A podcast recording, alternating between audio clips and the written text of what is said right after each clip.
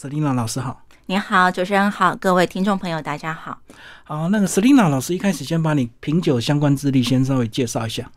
呃，原本只是因为个人的喜好，对于威士忌很好奇，然后参加很多品酒会之后，发现哎，其实我们对于酒的世界是非常的深广，更深一层的兴趣，所以就投入。那也参加了英国认证学院 WSET 的一个品酒师二级认证，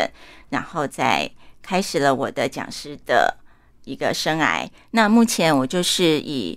呃烈酒讲师为主要的工作。嗯，烈酒讲师的这个参加人数多吗？好像比较常听到是品葡萄酒的比较多，是不是？是葡萄酒比较多，但事实上烈酒的人也蛮多的，在台湾。嗯台湾这么小的一块土地上，但我们每一年在全球的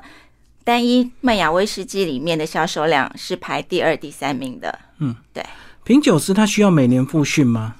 呃，这不个证用，照？不用，嗯，是不在 WSET 是不用的，但是其实，呃，你越接触酒越久，你就会知道它的学识、知识、尝试广度是很大的，所以其实我们也也是不断的在自我进修。哦，虽然他没有强迫你，可是他一定要自己去精进就对了。对，没错，没嗯错。要不要讲一下品酒师啊？他的这个步骤是怎么样？先到国外去参加这样的课程，是不是？哦、他在台湾有开，哦哈，所以我是在台湾受的训。嗯，然后，一般我们最大的愿望也是希望能够到当地的酒厂，实际的去研究他们的制酒过程、品酒过程，以及各个酒厂不同的一些风格。那最后考试是怎么样来考在台湾，呃，笔试再加上口试，啊？这样就好了，不用蒙着眼睛喝酒吗？嗯，其实那个考试本身内容就是会有一些酒类的呃嗅觉也好啦，你的味觉也好的一些分类。嗯嗯嗯，品烈酒有没有什么基本的这个特别要注意的？有，其实烈酒因为它酒精浓度高，所以通常我们会希望你能够第一步骤就是让你自己先适应一下酒精度，再来你可能才有办法去感受到烈酒里面带来给你的多种的味道，比如说像香草，像比较轻盈的花香那些东西，在你第一口进去其实是很难去。抓到的那个比较轻盈的嗯分子链的东西，因为它属属于短链的香气分子。你刚刚讲要先适应那个浓度，是先从低浓度的开始喝吗？嗯，不是，是我的意思是指说，先从你的第一口，先小口。哦哦哦，呃，烈酒就是不像啤酒，啤酒就是要畅饮，对觉得开心要畅要大口。但是烈酒的部分，我们会比较希望能够先抿一小口，就好像你跟他谈恋爱一样，嗯很轻盈的啜一小口，然后在你的口腔里面习惯了那个酒精度之后，然后慢慢的再正常的品饮它。嗯。可是我看很多人都会加冰块稀释，哎，那你们品酒都是原汁原味这样子吗？我们其实会比较希望，如果你要了解这家酒厂或者这瓶酒，刚开始我们希望能够纯饮。当然，加冰块没有不对，或是没有不好，但我们希望纯饮的意思是，既然酒厂推出这样的酒精度，呃，威士忌它最低的酒精度必须要是四十度以上。嗯嗯然后当然呢，有些原酒强度可能到五十二啊、四十六啊都有可能。嗯，但是我们希望他们既然推出这样的酒精度出来，一定有他们酒厂的调酒师他所要带给我们消费者。我们品饮当中希望得到的东西，嗯所以我们希望你能够先纯饮。当然，夏天很热的时候，加个大冰球是一件很好的事情，因为它嗯，酒精度降低了，它事实上它会把你的酒精感、刺激感给冻住，嗯所以你会觉得更好喝、更顺口。但是同样的，它也是把一些香气给封锁、给嗯封锁起来了。所以我们希望能够先纯饮，然后慢慢慢慢的，你要加苏打水也好啦，冰块也好啊，所以建议就第一口喝它的原汁原味就对了。我们希望是这样。嗯，好，那到底好的这个烈酒到底怎么区分呢、那像有些人如果酒量不好，他根本没有办法试这么多杯啊。哦，对，其实我们每一次办的品酒会，大概会是抓在五支五种威士忌酒款为主，然后我们大概一次大概会是十 ml 或者是到十五。不会太多，因为我们要的是品饮、品酒，而是不是让你喝醉，对对对。然后烈酒，嗯，它其实它里面包含了很多数十种到数百种的香气分子。那我们人类的嗅觉跟味觉没有办法一下子这么多，所以喝酒其实是要慢慢喝的。它跟着你的空气当中的一些空气做结合变化之后，它的香气是会变的。嗯，所以它是一个很有趣的过程。就是醒酒嘛，醒酒，哎，可以这么说，嗯，可是它需要搭配一些食材嘛，就是这个酒特别配什么食材，它会更好喝，或者是怎么样，更能够喝出它的香气。应该是说酒跟食材之间它们是互补的。就像当初，其实我是喝葡萄酒开始，嗯嗯，对于酒的认知其实是葡萄酒开始。那我也喜欢葡萄酒，也是因为它跟食物是非常的合拍。葡萄酒可以带给食物更多的一些对味道，那是一样。葡食物会让葡萄酒更好喝，嗯，就比如说像呃勃艮第的酒，它可能单宁的部分或是比较重，但是呢牛排它的油脂它就可以中和了这个单宁，嗯所以你会觉得哎喝起来的舒服感是很好的。然后后来呢，我进入到烈酒的世界，威士忌的世界也是这样的，它还是跟它的酒质有关系。嗯，他们是互相互补的，而且威士忌对于我们台湾人来讲是一件是一个非常好的、很有趣的 DNA，因为它就是本身跟台菜很搭，嗯，它可以带来很多的鲜度，就是食材的鲜度，海鲜类也好啦，甚至一些热炒类，其实威士忌都可以搭的。嗯，哦，你说它先天就搭台菜就对了，对，它的先天就好像葡萄酒，它事实上你如果拿来搭台菜的话，你要挑选一番。嗯，可是威士忌其实是不太需要的，所以我们的刻板印象就是红酒配牛肉啊，白酒配海鲜是这样子嘛？对，比较刻板印象是这样没有错，但是我们还是可以找到可以搭海鲜的红酒，嗯，对要像我特殊挑选就对。是是是，但是威士忌是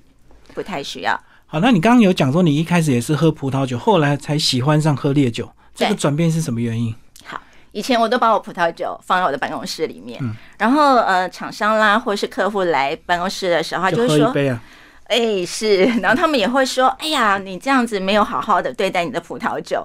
很浪费，因是为应该特别的保存是吧？是我们必须要给它一个恒温恒湿的地方。嗯嗯，然后再加上葡萄酒，它是一个很娇贵的东西，你开了开瓶了它，你就得要把它喝完。你顶多三天给它一个时间，如果你三天之内没有喝完，它就是一个一直往下走的衰退期。嗯你可能喝到最后变喝成酒醋的感觉，所以呢，我就会觉得很烦恼。你想喝葡萄酒的时候，你找不到人跟你一起分享嗯因这为一一瓶太大了。对，一瓶太大了，然后你喝不完你就觉得很浪费。因为我们也不是去开一瓶随便喝的葡萄酒，后来我们就会有找到一个团体，比如说我们朋友之间，我们就会有所谓的葡萄酒一支会，我们每个月找一个餐厅定一个葡萄酒的主题，然后每个人带一支酒，那大家一起分享。可是这个也是要在外面跟朋友之间的聚对会，嗯，可是如果自己家里面突然晚上，我整个忙累的一天，你想要放松下来，好好的喝一杯的时候，你就觉得舍不得开，因为你开完你一定喝不完，三天就要喝完就对。是你又喝不完它。后来我发现，烈酒不用，威士忌不用，你开了它之后，你就放在那儿，你就不用理它。它也不用恒温恒湿啊，嗯，它只要不要被太阳直晒就可以嗯了。嗯嗯，它没有那么的娇贵，嗯，但通常我们还是建议啦，如果它已你已经喝了它过一半了，我们希望你能够把它换瓶，就让它在空气之间的接触氧化不要那么快，不要那么多。但是基本上你不换也没关系，换瓶是什么意思？嗯，因为你在瓶子里面，它其实还是有空气嘛，对啊，它跟空气接触越多，它氧化越快，是啊，所以它有可能它的变化就会越多。哦，你是指换小瓶啊？对，换成小瓶子，让它里面的空气越少越好。哦，所以就是用小瓶子把它装的越满越好，然后让它空气接触的面积越少。对，当然如果你很讲究是这样，那你不讲究没关系。老实说， 我在家我也没这样做，我大概就一瓶开的，因为我大概就是很花心。我一次可能就会很多种威士忌在家里面，因为你不用担心。放不多自坏就对。对，所以酒柜里面就会有大概有四五十种的威士忌同时是打开的。意思是它浓度高，所以它就不容易被空气氧化破坏，就对。对对，嗯，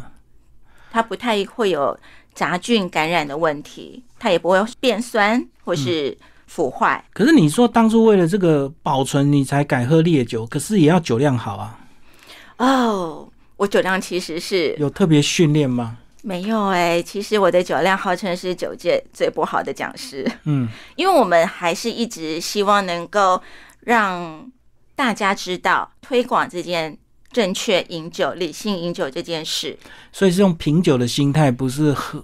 不是干杯喝越干杯多这样子。事实上，因为主持人您也知道，酒精浓度那么高，但大概在第二杯、第三杯，你的口腔已经被酒精浓度给麻痹了。嗯，第四杯、第五杯，你就喝多，其实你喝不出它的味道，就浪费了。是浪费了。所以后面就喝烂的酒啊，哎，对，所以如果你要评估一个人他到底有没有喝醉，你就给他不好的酒。他如果觉得、哦，我真的好好喝哦，他百分之百是醉了。就麻痹，是口腔都麻掉了。是，怎么样又找到一群同好，然后成立这个女威俱乐部？嗯，其实最早大概在一二一三年的时候，呃，因为我是对威士忌有兴趣，所以我是自己就会参加很多学习威士忌的场子，例如品酒会。嗯那时候一二一三年的时候，那些品酒会里面，清一色其实都都是男生，生，对，也只有我一个女生，是就这样子延续了很多年。所以我那时候就心里想着。其实你到一个团体里面去，然后都是男的，只有你一个女生的那不种自在，不自在、那种忐忑、那种不安全感，而且大家都想跟你喝，诶，是不是想看你出糗这样？也有可能，也有可能。但是因为我是属于比较内向的，我通常都是默默的来，然后结束了之后悄我悄地就默默的走。嗯嗯对，因为没有一个带领你入门的人，嗯事实上是刚开始第一步是比较困难的，是，也有鉴于自己的经验。所以我就觉得，其实喝酒是一件很美妙的事情。我要怎么样正确的跟大家分享喝酒的方式、品饮的方式，嗯嗯以及对于酒正确的应该的认知。所以我就会想要有创造这样的一个场所，嗯，然后这样的一个社团，然后让大家能够很安心，女性朋友能够很安心来参加一些品饮活动，对酒有更一进一步的认识。因为其实有很多人，他们对于酒都是很好奇的，他们想要知道为什么他的先生那么爱喝，对，为什么那些老板每次去应酬就一定要一瓶威士忌在桌上？为什么？嗯，我想要告诉他们为什么，所以我就成立了这样的一个团体。每个月你们都一个主题这样子，一个聚会，呃、我不太会在每个月，我大概通常会在两个月办一场，嗯因为我会希望是一个。我找到一个很有趣的主题，或是很棒的酒厂，它刚好有出了一个新的酒款的情况之下，我才会办。我不想要把它变成一个知识化，太例行公事又太累，对对，而且酒的那种东西，它给我们的是感动，所以我希望我分享出去的是感动，而不是啊，时间到了该办了，那大家来喝酒了，这不是我想要的。可一开始成立会不会被误解啊？就一群女酒鬼，会，他们都会就说被批评哇，大家的酒量一定都很好哦，一定都吹瓶哦。会，嗯。可是是其实你们推推广的是理性饮酒，就对没，错用品酒的这个概念，是是是，大家都是很 peace 的来，很很温婉的结束跟回家，嗯都是很清醒的回家。我们还没有任何一场活动是有人就是瘫在椅子上走不了的那种。啊都没有搭配料理吗？有的有的，呃，平常的例行性的品酒会。我们大家都会一些小点心而已，像坚果类啦，或者是 baguette、是但是我通常在一年里面会有几场是特别的，特别的。像我每一年的春秋季，我一定会办一场大闸蟹，嗯嗯，跟大闸蟹有关的，我们就会呃，如果大家有接触到威士忌，知道威士忌有两大的桶型嘛，就一定会有的波本桶跟雪莉桶。嗯嗯，可是大家有喝雪莉桶威士忌，可是就不知道雪莉酒是什么。嗯，所以我通常会是在呃每一年的大闸蟹的季节，我会办一个雪莉酒加雪莉桶威士忌的这样的一个餐酒会，让大家从原本的桶型雪莉酒怎么来的，然后成有了雪莉桶，然后再来统称威士忌的整个从无到有。的风味的演变，然后让大家能够感受一下。那今年比较特别是，我会在六月办这样的的一个雪莉酒加雪莉桶威士忌，但是我的主题就会是以烤鸭为主，烤鸭或者是烤鹅。嗯，嗯，那你自己要先尝试吗？当然啦、当然啦、是才要推，对不对？是。其实呃，我四月份有下个月我有一场女威的品酒会，很特别的是，它是海岛型的威士忌，那它配合的是生蚝。嗯嗯，为什么我想办这一场？就是因为我发现，呃，我有试过自己实验过，就是买了各式各不同的品种的生蚝回家自己开，然后我可能就会有很多种九款威士忌，然后去搭搭配，嗯我就发现其中有一款威士忌特别合味。特别合。其实威士忌跟海鲜类本来就很合，但是那一支特别突出，那个酒厂的酒特别突出，所以我就会想让大家感受一下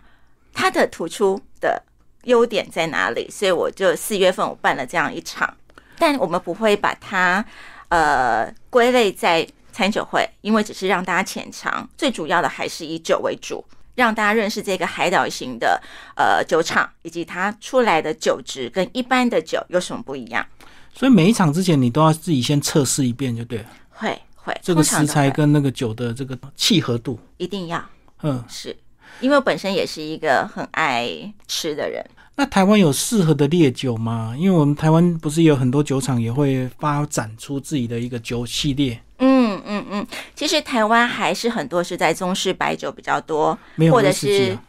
有有有，也其实也有威士忌，哦像真的哦金车、像欧玛都嗯是以威士忌为主。是对，也是都有的。那我说的是民间的小酒厂，那他们可能就会有很多高粱啦，甚至是比较风味型的水果酒。嗯对，那其实我觉得人家说地酒地菜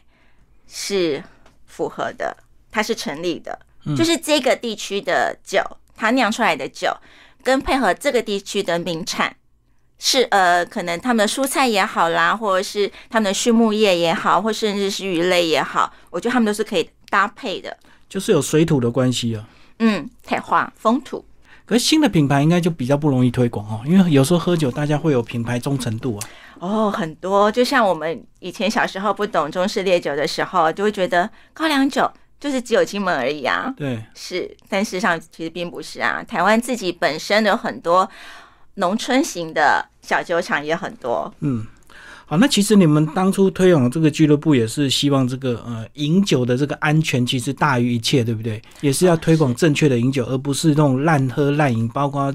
造成很多交通意外这样。没错，没错，这件事情很重要，因为其实我觉得我们一直人类都给酒污名化了。嗯，它的酒，其实我们如果从古代的一些历史渊源来去探讨它的话，它其实就是老天给你的礼物，因为酒是自然发酵产生的东西，我们都会认为酒它就是一个农农产品，它是。就是一个正常的饮料。但它为什么会之后产生这么多的问题？其实都是来自于人。过度，人的因素，是人你要去让自己滥喝滥饮，嗯，你有办法控制自己的行为，然后产生之后的不好的后果。嗯可是我们就把它归咎在酒，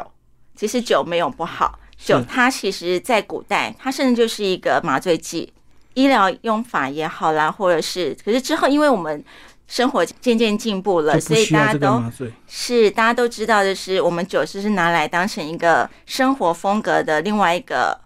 方向的展现。嗯嗯。可你在推广的过程，应该有时候也会遇到这个给你挑战，说喝酒那到底喝酒有什么营养，对不对哦？营养我会把它归类在心灵的营养这一块。嗯嗯，我们刚刚有提到说，其实酒它就是麻醉剂，是啊，所以它会最早最早最先开始麻痹的是你的大大脑脑的外侧，嗯，理性的这一块。你有时候当你太过于理性的时候，你的思考太繁杂的时候，很多事情你是没有办法得到答案的。嗯、所以我很喜欢在我晚上，呃，比如说我在研究什么事情的时候，我喜欢倒一杯烈酒，威士忌也好，葡萄酒也好，在我的旁边。嗯，在我的嗅闻过程当中，它就可以平安静气，然后让我沉淀下来，然后慢慢去思考。然后当你它不会有过多的一些理性的干扰的时候，你反而感性出现了，是。有时候会有意想不到的结果。所以就很多艺术家就会透过酒来增加灵感，就对。是是，微很醺多的时候，很多大文豪，我们不要说英国、欧美好了，你就说我们中国李白。嗯苏东坡是哪一个人不喝酒？是啊，是啊。对对，可是酒醋有时候是这个很难区分哦，很多人会宁愿喝醋，对不对？ 喝醋至少健康一点。 对啊呀、也不错，也不错，也不错。但是没有酒精，他没有办法让你 cool down，是是。对，或者 slow down。所以重点就是你在整个喝的过程跟最后的行为了哦。如果你是能够控制的话，其实一点微醺有时候真会真的会刺激一点生活灵感跟一些这个生活的一个品味。而且它可以拉近人跟人之间的距离，嗯，这是很重要的，因为其实我们每一个人一定都有自己的一个防卫的机制在那儿。可是你如果没有仔细的跟一个人了解，或是认识，或是交谈，其实你根本没有办法知道对方是什么样的人。嗯，所以我觉得这个在交际、人际、人脉关系上面，它其实是一个很好的沟通桥梁，是是是，只要不过度、嗯。不过瘾，就是那个量不要太过。那喝这么烈的酒，到底有怎么样的一个顺序跟步骤，才能够比较自我保护，也让自己不要这个醉得太快？哦，是我希望建议能够在要喝烈酒之前，你一定要先吃饱，尤其是淀粉类的东西。嗯就不要空腹，是对，不是绝对绝对不要空腹，空腹它会让你的身体血液里面，它对于酒精的一些截取获取会更快。是那当然，你如果是先吃饱了淀粉类的东西，像米饭类、面类或是面包类，所以大家可能就会觉得，诶，我为什么常常参加品酒会，就会大家都会准备的面包？包，嗯是它其实让你垫胃，它会让你的酒精在你的血液里面不会那么快的被身体给吸收，所以你就不会觉得很快就醉了。嗯还有要多喝水，嗯对，就是空腹它会吸收的特别快，那、是你的的反应就会大。对，嗯你就会很快就进入那个太醉的状况，嗯，嗯而且对身体也是一个负担。是。那如果说做好这些前置工作啊，比如说这是先放了一些面包淀粉，这个每个人的酒量就因人而异嘛，哦，对，其实大家都不晓得，因为我们从小时候听到的就是，哎，酒量是练出来的，不会喝酒，练啊，常喝就好常喝了就会。其实这是不对的，因为喝酒的酒量是每个人 DNA，你出生就决定了，甚至每个国家人类的品种不同，对于酒精的截取量也会不同。所以是跟肝功能的排毒有有影响吗？肝越好，排毒越快。诶，哎其实那个是跟酒量没有关系，嗯但是肝功能好不好也是有关系的，所以你就是要喝的慢，越慢越好。然后在饮酒的过程当中，就是多喝点水，是最棒的。就增加代谢，是不是？对，增加代谢，不要让你的身体一下子在短时间之内聚集太多的酒精，它来不及去排解，因为你的身体的工厂来不及动作。因为喝这个烈酒，有时候刚一杯下去，你会没有感觉，可是它的后坐力、副作用就很强嘛，对不对？所以就不能呃喝太快、太猛。对，所以诶，主任提到这一点，我就觉得没错。尤其很多人喝香槟，哦，以为没有那个，以为那个很趴数很低，是就喝得多，是，然后因为它又有气泡，所以它有很棒的愉悦感，嗯你，就会觉得哎呦好口好感幸福，好好快乐，口感很好，然后就拼命喝。尤其你喝了香槟气泡类的酒精之后，你再喝高酒精度的酒棒，那就是炸弹。嗯，像韩国不是很有名的炸弹酒，它就是、反正他们就是喜欢啤酒，然后再加烈烈性的酒精酒，然后混在一起，他们就称为炸弹酒就像那个 t a k i l a 蹦呀。那种，是不是？对然后蹦一下这样。对，酒酒精类的东西，嗯其实我们比较希望能够，如果你要知道自己之后要喝高酒精的东西，前面其实建议就不要喝气泡类的酒，啤酒也好啦，香槟也好啦，哦对那个都会很快。嗯像个人而言，我只要喝香槟。其实我的醉的几率是百高达百分之七十，哦，如果先喝香槟的话，对，嗯，诶，那威士忌有没有一些适合它的调酒？如果不想要喝那么纯、那么浓的话，哦，有，其实威士忌有很多调酒，嗯，就是你你到酒吧里面，他甚至 bartender 都会跟你讲说，你有没有喜欢什么样风味的酒款，然基后本做酒一就对。对当成基酒，然后他去做一个调调整。那像女生，我们可能常常跟朋友去 bar 的时候，他就会帮你调一个比较偏花香调或是果香味嗯的一些酒款，然后让大家来品饮。对，调酒在威士忌里面也是很重要的一环。所以你要喝调酒，你要先了解什么它的基酒是什么，对不对？不然很容易哦不小心就喝醉，因为你以为调酒浓度很低，可是它搞不好就是用威士忌去调的。对啊，其实也不止威士忌啊 v o d a 的酒精度也也很很高对嗯，是的，是嗯的，嗯嗯对，诶，那这几年这个物价上涨，酒是不是也会跟着上涨？是酒也是涨得很凶啊，尤其是近十年来的日威日本威士忌，嗯，然后像呃苏格兰威士忌也是一样，大家都一直在感叹着啊，早知道十年前就多多囤一买，点，对不对？对对因为它对，可以放嘛，吼，没问题，嗯，越放越好，他们都没有保存期限嘛，嗯，只没有要不开都可以。嗯，对啊，我们看到那个喝葡萄酒，有时候那个高档餐厅就会开什么几年前的那个葡萄酒就很贵。那烈酒一样吗？呃，当然它是跟年份有关系，因嗯为大家都知道嘛，统称我就是要放在酒厂里面，我要给它有一个地方可以住，嗯然后这是不要房租，对然后每一年要管理它，因为怕它漏酒，对，或是呃管理不当，或是空气呃湿度啊嗯，怎么样潮湿漏水什么的都要注意，所以它事实上它就是一个管理的成本。当然，所以它的酒精它的年份越高，它的成本越高，所以它也卖的越贵。嗯但是我们还是要推广这件事情。我们喝酒不是喝年份，嗯，并不是越高年份的酒就是越好的酒。说要喝适合自己的，对，主任讲到一个重点，你只要认为它是好的酒，那就是适合你的酒。嗯，要不要讲一下你国外喝酒的经验？ 你有没有到国外去上课？哦，我没有到国外去上课，但是我有到国外去旅游。嗯呃，举例一个最近的，我是到日本的酒造之旅。我有一个朋友，他是日本的日本学、日本文史、历史史的博士。是，然后，因为他刚好有同就是教授要退休了，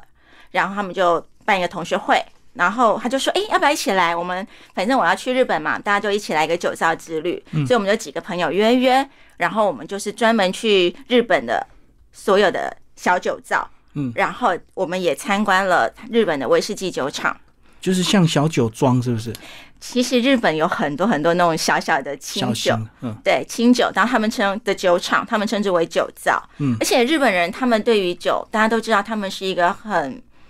在意细节的民族。嗯，他们很多的那种小小的酒厂、酒造，他们的酒是不外卖的，连自己的国内都不外卖，因为他认为说，我不确定我从我的酒造到你其他的县市这个过程运输过程当中的温度、湿度。嗯，好，我到了你的贩卖所了，你怎么贩卖是怎么保存就对，是你给它什么样的温度盛放它，嗯光照也好，温度也好，它们都是非常非常的，说难听点就是古猫，龟毛，是，所以也是因为这样，我在呃在日本的酒糟喝到了当地真的是没有喝过那么好喝的清酒，嗯然后我们也去了呃威士忌酒厂，就是散多利的嗯嗯，对什么威士都忌酒厂，所以我们喝了很多水油桶威士忌，像呃，我记得我有喝了十五、十七、二十一，嗯，就是一个一系列的一个呃追寻它的风味的变化。所以哦在跟着它的年份酒厂是它的酒厂的时候，我就去试了它很多的酒款，但因为那天的安排的时间真的是不够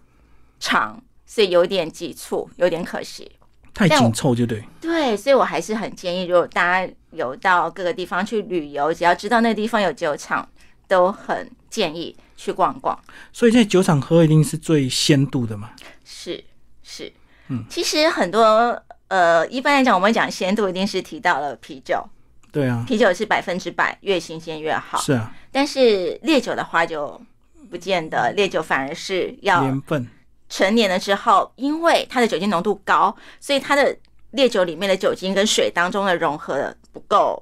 融洽，所以你要给它时间慢慢的纯化它。所以它的一些呃脂质也好啦，分类物质也好啦，它才会慢慢慢慢的整合成一块，你才有办法得到最好的品饮的经验。所以等于是越成年越好就对，因为它等于是跟空气有一个接触的过程。其实就是让他们之间慢慢的磨合，让他嗯们之间感情越来越好。呃，这么说大致上是对的，但是基础是这个本身的酒质要好。如果本身酒就不好了，你再放个一百年，它还是不好。哦，东西本质如果不好，放再久也没用，就对。是一定要酿出来的时候，它就是一个一定的品质，是才是值得放。对。好，那如果酒坏掉，到底是怎么样坏掉？就酸吗？哦，如果是以酿造酒来讲，像葡萄酒，的确它就是会变酸，变成醋。你就嗯嗯嗯，这是什么这样子？甚至拿来做菜都不行。嗯，因为呃，前阵子有个朋友跟我讲说，哎、我家里有一瓶很很不错的红酒，然后忘记它了。那你要不要拿去做菜？因为我很喜欢做菜。是，结果一闻不行，这个连做菜都不行。连做菜都不行。嗯、但是烈酒的话，它要怎么去去，它不会坏，它绝对不会坏，嗯它只是风味会跑掉。你可能原本喜欢的它的一些醇类的味道，呃，像是可可啦，或者是青苹果、熟苹果，或者是呃焦糖巧克力的味道，它跑了，变难喝，是不是？就是这种老化哦，老化的味道。啊，有没有酒？美酒像加鲜奶、加蜂蜜这样子唯一调的味方法就是拿来炒菜啊？拿来泡美酒好了。嗯，你就每一年的四呃三月四月的梅子季节，你就拿来泡美酒，这是可以的。威士忌泡美酒很香，非常的香。就是拿一些生的梅子，然后威士忌倒下去，嗯，然后让它发酵，它就不，它就算是泡酒了，而不哦、直是接发泡酵了就酒。喝。嗯，它只是让梅子的果香跟酒里面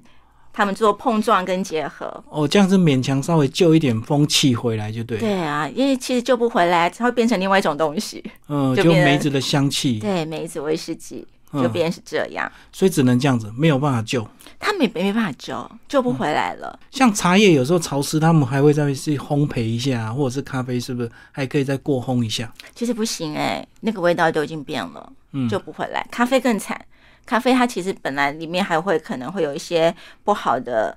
黄曲毒素是不好的细菌已经附着了，所以不建议咖啡那个就是。呃，要不就当成芳香剂放在柜子里面除湿，那要不就是丢掉了。好，那其实因为你这个推广这个女威俱乐部，那相信也有很多厂商想跟你合作，会去介绍他的酒。那你是一开始拿到一瓶新酒之前，你怎么观察？看颜色、透光还是怎么样？是，其实台湾人喝酒真的是对于色这件事情非常非常重要。其实不要说台湾人，全球都是，因为我们的眼睛嗯看到的一些最直接的判定说，哎、我们喜不喜欢这种东西。其实颜色对于酒来讲是最不重要的。嗯，为什么？威士忌是可以用焦糖去调色的。嗯，虽然它不影响它任何的风味，但是因为一般人不懂嘛，他就会想说，哎、我三天前买这瓶酒是这个颜色，那我同样的酒厂同样一款酒，为什么我可能在三年后买到了不同颜色，不同，因为颜色变浅了？可大家不知道，橡木桶就是我们威士忌一定要放橡木桶桶对称，，每个橡木桶绝对不会是一样的，所以它因为本来出来就不一样，它是一定百分之一千是不会一样的。所以他们不会放在不锈钢槽，一定是木桶槽。他们在发酵的时候，有些是不锈钢，嗯，可是你要去统称的时候，一定要进橡木桶，这是苏格兰的法规。嗯你如果没有进橡木桶，你不能说你那个叫做威士忌。嗯，哦，不同做法就不是这个名字就对。对，然后像我个人本身，我拿到一瓶酒，刚开始其实我们还是会看一下它的酒的颜色。对我们看它酒的颜色，通常我们不是去评断它是好或是不好，我们评断它可能进什么样的橡木桶。就猜就对。是猜说，诶，它可能是波本桶或者是雪莉桶，然后有可能是引申出来什么样的风味，因为两种桶型是不同的风味。然后再来呢，呃，颜色看了之后，当然就是闻它的味道，是，这个味道是不是我喜欢的？因为不同的产区有不同的酒厂。不同的酒厂有不同的制酒风格，嗯，那他们喜欢的调酒师的调出来的风味也会不一样，所以我大概就会闻这个是不是我喜欢的风格，是，然后其实喝酒也是很主观，老实说，我喜欢的未必所有人都喜欢。所以我们当然就是同好啦，算是同好聚集在一起，那大家就寻找一下大家各各共同喜欢的酒的风格，嗯。然后去这样子。那闻完之后，接下来用什么酒杯来倒？什么形状的酒杯？爱手杯，一般来讲我们都品爱手杯。嗯，其实爱手杯在酒的世界里面它是非常常见的，是所以它可以比较完整的呈现这支酒好跟不好，它都会出现。好的香气，不好的味道也都会让喝酒的人能够嗅闻到。嗯嗯嗯，对。好，那闻完之后一样，就是像你讲的，这个先小错一下，没错，嗯你就想象你在跟酒谈恋爱，小小口，然后让你的口腔适应它的浓度。然后再来就一口，还是加冰块。嗯，没有哦，再来是一样纯饮，但是只是就是略大口一点，哦，让它在你的口腔里面停留久一点。留个几秒钟，然后慢慢慢慢觉得有一点分泌口水的时候，请你就是很缓慢的吞下去，感受到那个酒液从你的喉咙，然后经过你的食道到你的胃的那种暖开的那种感觉，之后用你的嘴巴呼吸。那时候回馈回来的，我们会称它为尾韵。嗯，那每一款酒的尾韵会不一样，时间也会不一样。如果说我们要判定这支酒它好不好，其实有一个你可以参考一下，就是它的尾韵长不长。嗯，就是我喝完吞下去，呼吸完之后，哎，三十秒、一分钟，甚至两分钟。你还有办法感受到那支酒它带来一个香气的分子在你口腔里面萦绕，那表示它其实这支酒是不错的，所以越好的酒，它的尾韵就越长，就对，是嗯是，而且它的变化也会比较多。都是那种甘甜味嘛，还是麦香。呃，因为在尾韵部分，它已经算是会是比较沉一点的香气分子，所以它的味道是会比较浓厚重的那种 heavy 那种，所以我们会比较会常嗅闻到的就是像木质调、木桶的香气，或是黑巧克力，甚至是那种烟熏的莓果类，像番茄、嗯化合印子嗯，哦的那种比较深沉的嗯那种烟熏的梅子，嗯都会是在尾韵当中出现。哦，有时候酒也会出现薄荷，嗯对，薄荷味啊，薄荷哇，那真的要是很厉害，要就是还是要上一点课才能够分辨出这么多层次的味道，对不是对？嗯是是，就是你参加品酒会之后，我们会慢慢的引导大家慢慢去细究、去找寻。一般我们如果没有人跟我们这样讲，我们也不会想，我们只会知道说，哎，这个我喜不喜欢，就不好喝好不好？喝而已啊，这两种。是是嗯嗯嗯是，哎哎，这样听起来还蛮有趣的。要不要嗯讲一下成立俱乐部这几年跟一些 这个女伙伴喝酒，你们有喝出什么特别的感情吗？哦，有，因为我觉得喝酒这件事情，一个很好的是你会认识来自于各行各业的好嗯嗯朋友，是，然后他们通常我们大家喝酒，就因为大家都已经放松了嘛，我们都会聊聊一些比较有趣的事情。那比如说最近最有趣的事情就是他在 bar 里面遇到有一个男生，嗯然后带来三个妹，OK，然后那个男生呢，就是非常的，他拿起一杯酒，然后跟他带来的三个女性朋友说，这是一杯很好的白兰地，嗯然后呢，哇，好棒的麦香，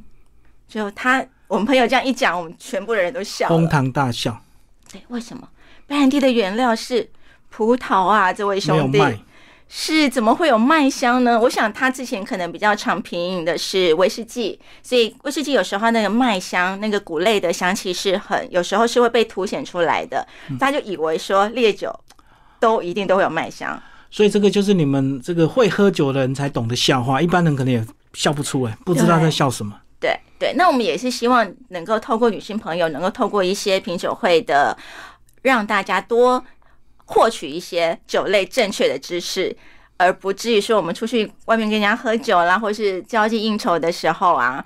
嗯，就觉得说，哎、你怎么什么都不懂，或者是乱讲话、讲错话，那就有点可惜、尴尬。对，其实喝酒还是可以喝出品味啦，这个适当的这个饮用，对哦，这很增进重脑要脑部的一个活化，然后增加是一些灵感，这样子。其实真的是这样、哎，真的是这样，而且它会让我们生活，我觉得它还是有一点点解忧的效果。嗯，对，那今天非常谢谢我们的 Selina 为我们介绍她的品酒师这个职业，好，谢谢。谢谢。